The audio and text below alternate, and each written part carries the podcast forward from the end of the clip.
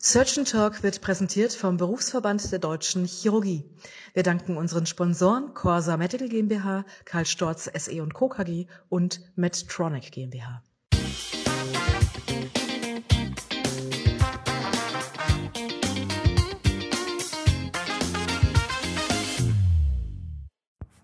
Hallo und herzlich willkommen zu einer neuen Ausgabe von Surgeon Talk, der chirurgische Podcast rund um alles, was spannend und aktuell in der Chirurgie ist. Mein Name ist Mara Götz und heute ist bei mir Annabel Hildebrand. Hi. Ähm, Annabel und ich kennen uns aus dem Studium und haben gemeinsam an der Universität Hamburg Medizin studiert. Und Annabel arbeitet seit März 2021 an der Schönklinik in Eilbek in Hamburg, ähm, einem städtischen Klinikum, also insgesamt jetzt schon anderthalb Jahre in der Assistenzarztzeit. Und ähm, ja, du hast mir als, warst mir die ideale Interviewpartnerin zum Thema mein erster Nachtdienst, was sind so Sorgen, Tipps und Tricks. Und bin gespannt, was du so zu erzählen hast. Hm, ich vielleicht zu unserem, was ich, was glaube ich, damit man so ein bisschen versteht, wie so der Arbeitsalltag bei euch aussieht. Wie ist denn so euer Dienstmodell aufgebaut? Ähm, wann ist man, wann hat man noch so ein bisschen mehr Rückhalt vom Team, wann ist man sozusagen alleine, wie lang gehen so eure Schichten, damit man eine Idee hat, wie das bei euch so aussieht. Ja, klar. Also wir haben ein Zweischichtsystem, das heißt, es äh, geht morgens los bis Nachmittag und dann wird man vom Nachtdienst abgelöst. Und was bei uns noch besonders ist, dass wir einen Rufdienst haben. Das gibt es ja auch in manchen Krankenhäusern. Das heißt, dass eine weitere Person ähm, noch im Haus ist, solange eben OPs anstehen oder die Notaufnahme super voll ist, damit der Nachtdienst so ein bisschen entlastet wird und sich ähm, zusätzlich noch um die stationären Patienten kümmern kann und Entlassungen machen kann. Genau, und je nachdem, wie viel dann eben zu tun ist ähm, und welche OPs noch anstehen, gibt es noch einen anderen Chirurgen im Haus und eventuell eben noch einen Oberarzt. Natürlich, wenn OPs anstehen, ist der Oberarzt auch noch im Haus. Und genau, danach ist man alleine bei uns. Und ähm, wann die Zeit, von der ihr sozusagen alleine seid, ist dann so von Mitternacht bis 8 Uhr oder wie sieht das, wann, wann kommst du so zum Dienst und wann kannst du noch, so nach Hause? Also sind das so zwölf Stunden oder an manchen Häusern gibt es ja auch 24 Stunden? Ja, wir haben tatsächlich auch 24 Stunden Dienste. Ähm, unter der Woche haben wir 17 Stunden, also von 15 bis 8 Uhr am nächsten Tag. Und am Wochenende, also Samstag oder Sonntag, haben wir 24 Stunden. Genau, und das am Anfang, also am Wochenende, der Oberarzt noch dabei und man bespricht die Patienten und ähm, wenn eben OPs anstehen, macht man die natürlich noch. Danach ist man alleine. Ähm, genau, da kann natürlich jederzeit den Oberarzt anrufen und der kommt dann im Zweifel auch ins Haus. Und die Zeit tickt dann sozusagen eigentlich im Wesentlichen von der Mitternacht bis zum nächsten Morgen wahrscheinlich, oder? Also die Zeit, die man sozusagen alleine hat und auf sich möglicherweise alleine gestellt ist. Ja, genau. Also manchmal auch schon früher, je nachdem, wenn jetzt keine OPs anstehen und keine Fragen mehr zu klären sind, dann ähm, ist man auch schon früher alleine. Aber genau, bei uns ist die Hürde jetzt nicht groß, dass man Angst haben muss, ähm, den Oberarzt anzurufen Natürlich gucken wir, dass wir nur bei adäquaten Fragen ähm, wirklich dann auch telefonisch den Oberarzt oder die Oberärztin anrufen. Aber ähm, wie gesagt, also bei Problemen oder im Zweifel bei Fragen kann man da auch immer Rücksprache halten. Okay. Bei euch ist ja, glaube ich, noch so ein bisschen das Besondere, dass ähm, bei euch mehrere verschiedene, dass ihr in euren Diensten verschiedene chirurgische Disziplinen, glaube ich, betreut. Ihr habt ja so ja, genau. wie ich das genau. kenne, glaube ich drei, also Adipositas, Endokrine und allgemeine Chirurgie als letztlich unterschiedliche Kliniken, aber im Dienst betreut ihr dann sozusagen alles, richtig? Ja, genau. Das bringt natürlich ähm, Vor- und Nachteile mit sich. Also Vorteil ist natürlich, dass man auch so ein bisschen über den Tellerrand hinaus guckt, ähm, dass man eben auch mit anderen ja, chirurgischen Disziplinen Kontakt hat. Ähm, ja, Risiko, oder nicht Risiko, aber quasi ähm, eine Schwierigkeit ist natürlich auch, diese Patienten dann gut einschätzen zu können. Ähm, genau, wir machen eben viele Magenbypässe in der Schönklinik oder auch viele Schilddrüsen-OPs. Und ähm, da birgt natürlich immer die Gefahr, zum Beispiel nach einem Magenbypass, ähm, dass die Patienten einfach kreislaufinstabil sind oder dass sie eine Insuffizienz haben oder zum Beispiel auch schockig werden. Und da muss man einfach relativ schnell reagieren und die auch gut einschätzen können. Oder auch bei den Endokrinpatienten, ähm, genau nach so einer Schilddrüsenoperation kommt es natürlich auch seltenst zu Nachblutungen. Aber wenn sowas vorkommt, dann muss man auch schnell reagieren können. Und mhm. das ist natürlich so als Anfänger dann auch erstmal ähm, tricky, mhm. aber man lernt ja auch mit den Erfahrungen. Und wie gesagt, im Zweifel kann man da eben immer mit den Oberärzten Rücksprache halten oder die Patienten dann im Zweifel auch, über die, auch auf die Überwachungsstation legen mhm.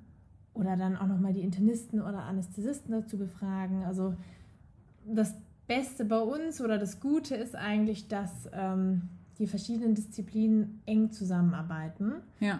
Und ähm, genau, vor allem jetzt war ich ja auch auf Intensiv ein halbes Jahr, dann ist es natürlich immer gut, wenn die Hürde nicht so groß ist, da einfach mal rüber zu gehen und zu fragen, hey, der hat jetzt in der BGA so und so ähm, Kalium oder Natrium genau, oder so. Genau, ja. Wie reagiere ich? Das ist auch mein Tipp an Berufsanfänger, im Zweifel auch erstmal den Internisten oder einen anderen Kollegen zu fragen, was der davon hält.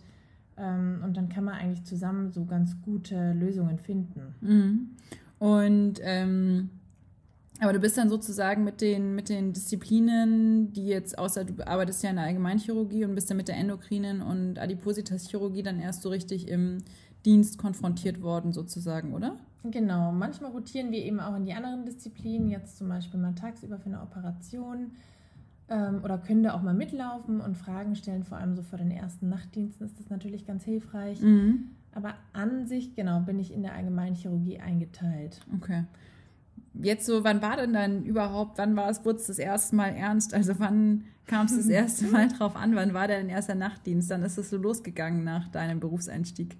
Mm, das ging so los nach sechs oder sieben Wochen. Mhm. Ich war natürlich super aufgeregt. Ähm, ich glaube, jeder Berufsanfänger ist sehr aufgeregt vor dem ersten Nachtdienst. Mhm. Weil es erwartet, es kann ja alles erwarten und ähm, man ist natürlich dann nachts alleine und denkt, oh Gott, und man hört ja einige Horrorstories. Ähm, ja. genau, aber es war so nach sechs, sieben Wochen, ähm, dass einen so der erste Nachtdienst erwartet. Ich glaube, wenn man sich jetzt super unsicher fühlen würde oder der Chef oder Oberarzt denken würde, nee, das trauen wir der noch nicht zu, dann kann man da wahrscheinlich auch noch reden und ähm, dann kann der so ein bisschen nach hinten verschoben werden. Aber an sich, ähm, genau, habe ich mich dann auch einigermaßen sicher gefühlt und dachte, okay, jetzt kann der erste Nachtdienst auch kommen. Ja, Hast du denn ähm, dich irgendwie speziell vorbereitet? Also gab es irgendwie, was waren so deine Hauptsorgen äh, vielleicht so vor den ersten Nächten? Und wie, wie bist du so mit diesem Stress, äh, also aus meiner eigenen Erfahrung ist man ja doch ein bisschen gestresst dann umgegangen sozusagen? Genau, also wie ich meinen Sorgen und Ängsten so entgegengetreten bin, ähm, ist, ich habe mir ein Pocketbuch geholt. Ähm, ich glaube, das waren so klinische Notfälle in der Chirurgie, hatte ich dann immer in meiner Kitteltasche. Und da konnte ich im Zweifel immer reingucken. Da waren nochmal die wichtigsten klinischen Notfälle aufgelistet mit Diagnostik und Therapie. Und ähm, das hat mir auf alle Fälle Sicherheit auch gegeben. Genau, und sonst habe ich mich noch vorbereitet, ja, mit verschiedenen ähm, Fallbüchern, habe nochmal mit meinen Kollegen so ein bisschen über die wichtigsten klinischen Notfälle oder die häufigsten Fälle ähm, bin ich durchgegangen, wie so die Diagnostik aussieht, wie die Therapie aussieht, ähm, genau, und wie man auch im Zweifel dann reagiert. Mhm. Ja, ich glaube, so ältere Kollegen sind ja häufig eigentlich so wahrscheinlich die, von denen man dann kurz vorher am meisten profitiert. Also auch so aus meiner eigenen Erfahrung, von denen man ja, nochmal so Tipps abgrasen kann und die vielleicht auch nochmal ähm, ja, eben schon so Bücher empfehlen können oder irgendwelche Leitlinien oder so. Genau, ja, auf alle Fälle. Und vor allem, die haben ja auch einfach ähm, den Wissensschatz, der dann wirklich ähm, in der Praxis auch wichtig ist. Weil man lernt natürlich im Studium ganz viel Theorie und weiß aber so gar nicht, was man dann wirklich in der Praxis anwenden soll. Und ich finde, so im Gespräch auch mit Kollegen, da ähm, wird einem eben nochmal bewusst, was wirklich wichtig ist. Und ich habe dann eben so ein kleines Pocketbüchlein gehabt. Ähm, da habe ich dann auch die wichtigsten Nummern reingeschrieben von den anderen Ärzten, ähm, von der Pflege, von den verschiedenen Stationen, dann natürlich auch von der Intensivstation, ähm, falls Reanimationsalarm ausgelöst wird. Ähm, genau, und habe da einfach in diesem Büchlein nochmal so ein paar wichtige Sachen aufgeschrieben, eben auch von den verschiedenen Krankheitsbildern, Diagnostik, Therapie. Ähm, genau, und das fand ich sehr hilfreich, dass ich wusste, okay, ich bin jetzt zwar alleine, aber ich habe in meinem Kittel immer so zwei kleine Büchlein. So ein Sicherheitsanker. Und, genau, ja, da kann ich dann immer nachgucken. Und wie gesagt, im Zweifel, man ist ja nie ganz alleine. Es gibt ja immer noch andere Ärzte. Ähm, vor allem in der Notaufnahme sind da die ganzen verschiedenen Disziplinen ja vertreten. Ja. Und genau, im Zweifel kann man die ja auch noch befragen. Das fand ich irgendwie sehr, sehr zufriedenstellend. Ja, und auch so ganz tröstlich vielleicht, weil die dann schon so ein bisschen weiter sind und das ja auch es geht mir zumindest immer so ja, am Anfang, dass sie total. das dann mit nachempfinden konnten, wie man sich so gefühlt hat.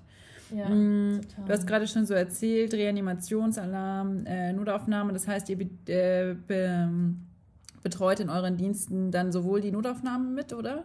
Als genau. auch die Station, wenn da mal eine Frage oder ein Notfall ist, als auch den OP wahrscheinlich, oder? Also dann nach Mitternacht sozusagen. Ja, genau. Also wir, genau, diese ähm, verschiedenen Sachen betreuen wir mit. Ähm, und das Wichtige ist natürlich, weil manchmal klingelt das Diensttelefon dann alle drei Minuten und jeder will irgendwas von einem. Dann liegt einer in der Notaufnahme, der von den Internisten aufgenommen wurde mit Bauchschmerzen. Da muss man den mit beurteilen. Dann ruft die Pflege an, dass es dem Patienten nicht so gut geht. Und der andere hat irgendwie keine postoperativen Medikamente angesetzt. Also es ereilen einen richtig viele Anrufe. Und ich fand es dann auch sehr wichtig, das lernt man dann natürlich auch erst mit der Zeit, aber dass man sich ähm, ja, so eine Liste macht mit Prioritäten, dass man einfach weiß, okay, was ist jetzt eigentlich akut wichtig und, oder was kann vielleicht noch ein bisschen warten. Mhm. Ähm, einfach, dass man lernt, das zu filtern, Prioritäten zu setzen und sich immer zu sagen, okay, das akute Patientenwohl geht aber vor sowas wie Entlassungen oder, ähm, oder Angehörigengespräche. Dass ja. man da einfach für sich nochmal so eine Liste macht.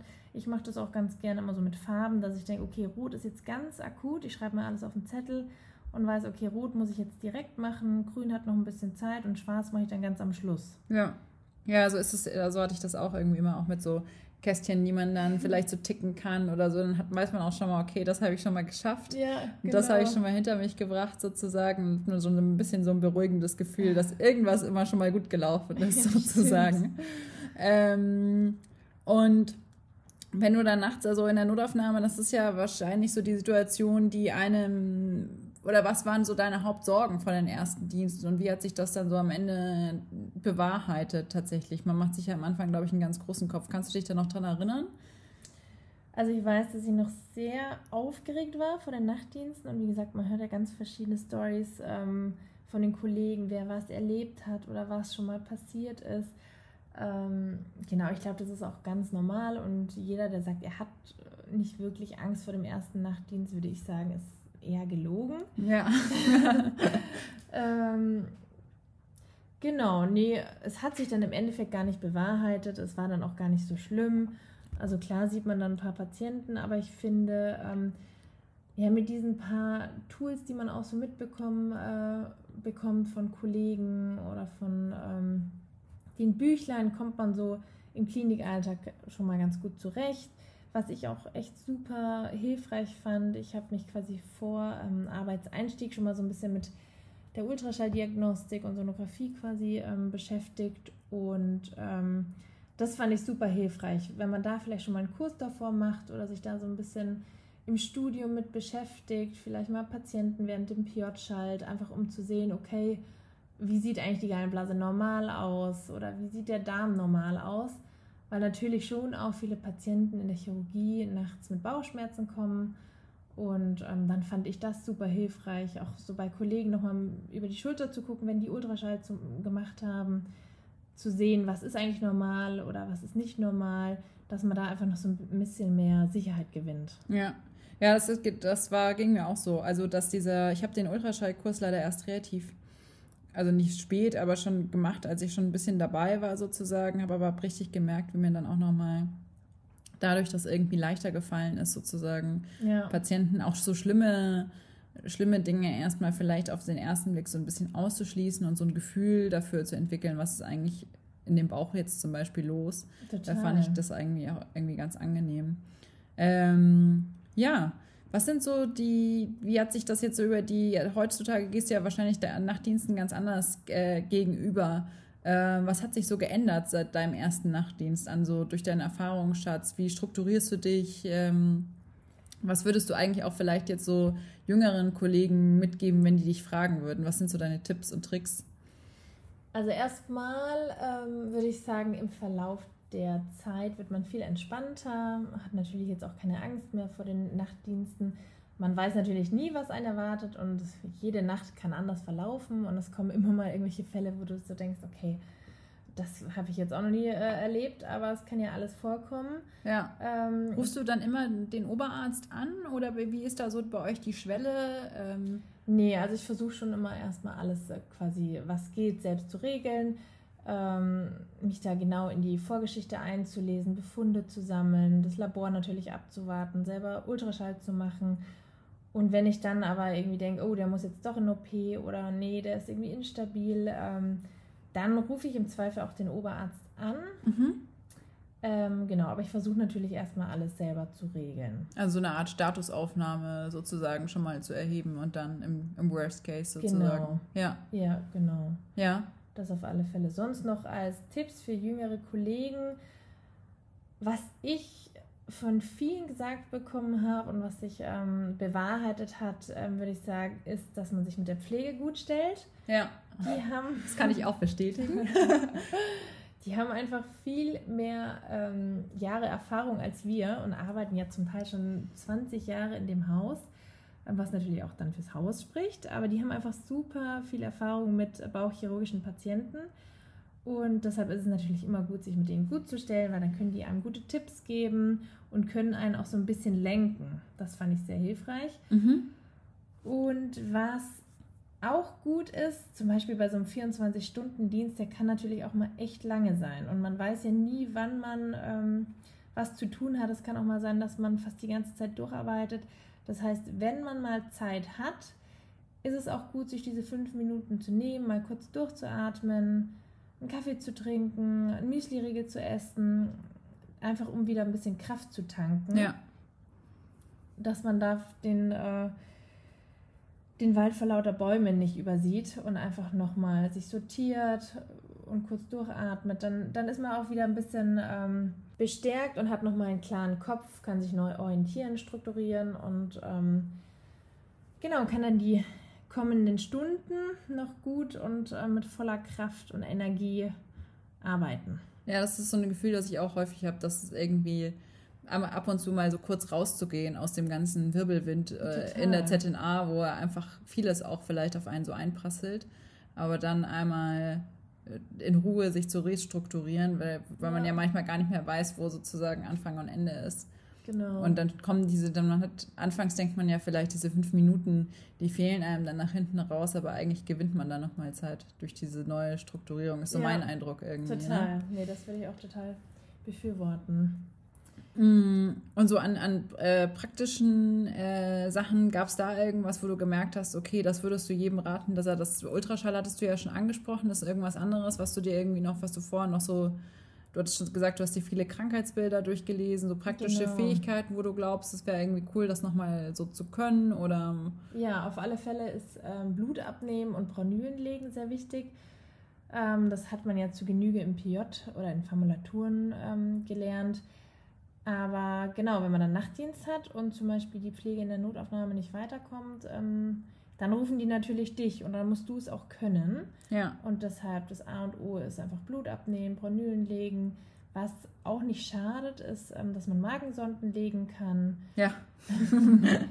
Wir werden eben auch für urologische Notfälle quasi, beziehungsweise urologische ähm, Probleme angerufen. Das heißt, wenn jetzt ein Patient aus der Harnröhre blutet und man dann einen Spülkatheter einlegen muss, ähm, dann werden wir auch gerufen. Da bin ich auch ah. einen Tag beim Urologen mitgelaufen. Ähm, also es ist immer gut, sich bei den Experten nochmal so ein paar Tipps abzuholen, vielleicht mal über die Schulter zu gucken, einen Tag mitzulaufen und natürlich das Computersystem zu lernen. Weil das ist ja auch in jedem Krankenhaus anders. Und das ist natürlich dann doof, wenn man nachts vor dem Computersystem hängt und denkt, oh, wo sehe ich jetzt nochmal das letzte CT und den Befund und wie bestelle ich EKs. Ähm, genau, das ist natürlich sehr wichtig, sich da auch nochmal ein bisschen durchzuklicken, auch tagsüber im Zweifel nochmal ein bisschen die Kollegen zu befragen. Genau, und sonst eben Ultraschall fand ich sehr hilfreich. Ja, also ein bisschen auch Logistik und Infrastruktur des Krankenhauses einfach letztlich zu ja, kennen, ne? dass unbedingt. man so sich erstmal primär zurechtfindet sozusagen und keine Zeit auf Pfadfinderei letztlich äh, verliert. Auf alle ja. Fälle. So, sollen wir es vielleicht nochmal, also ich hatte so ein bisschen, ich fasse mal so ein bisschen zusammen, dass du so erzählt hast. Ähm, so Tipps und Tricks waren jetzt, glaube ich, von dir so im Wesentlichen, was bei mir hängen geblieben ist, sich gut stellen mit der Pflege. Dann hattest du ja berichtet von dem Büchlein, dass du dir so zum äh, für die Kitteltasche zugelegt hattest, für so klinische Notfälle in der Chirurgie. Ja. Da gibt es ja so einige. Und Telefonnummern, Notizen in so einem anderen Büchlein. Und ähm, auch sich mal Pausen zu nehmen, sich neu zu sortieren und vor allem halt auch so Prioritäten zusammenzufassen. Und dann klingt das so, als wäre das irgendwie ganz gut machbar. Habe ich ja. noch was vergessen? Gibt es noch was, was du mitgeben möchtest? Nee, ich finde, das hast du sehr schön zusammengefasst. Und im Zweifel, wie gesagt, man kann ja immer den Oberarzt anrufen. Ihr seid ja noch äh, recht frisch dabei und das ist ja auch ganz normal, dass ihr nicht alles wisst. Und wie gesagt, da ist euch auch keiner böse. Wenn ihr euch schon mal mit dem Patienten beschäftigt habt und der Oberarzt merkt, oh ja, okay, die hat die Befunde gesammelt, die kennt sich aus, dann könnt ihr den natürlich im Zweifel immer anrufen. Ja. Ja.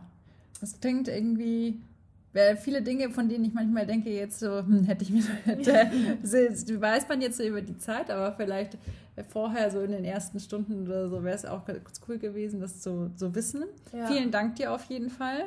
Ich wünsche uns beiden noch äh, entspannte Nachtdienste in den nächsten Monaten und Jahren. und, ja, vielen Dank ähm, für die Einladung. Ja, sehr gerne. Und bis dann. Tschüss.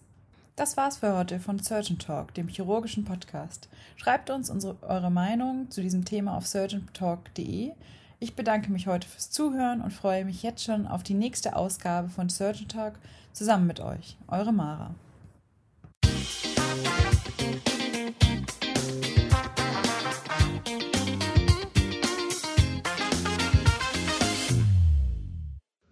Surgeon Talk wurde präsentiert vom Berufsverband der Deutschen Chirurgie. Vielen Dank an unsere Sponsoren Corsa Medical GmbH, Karl Storz SE Co. KG und Medtronic GmbH.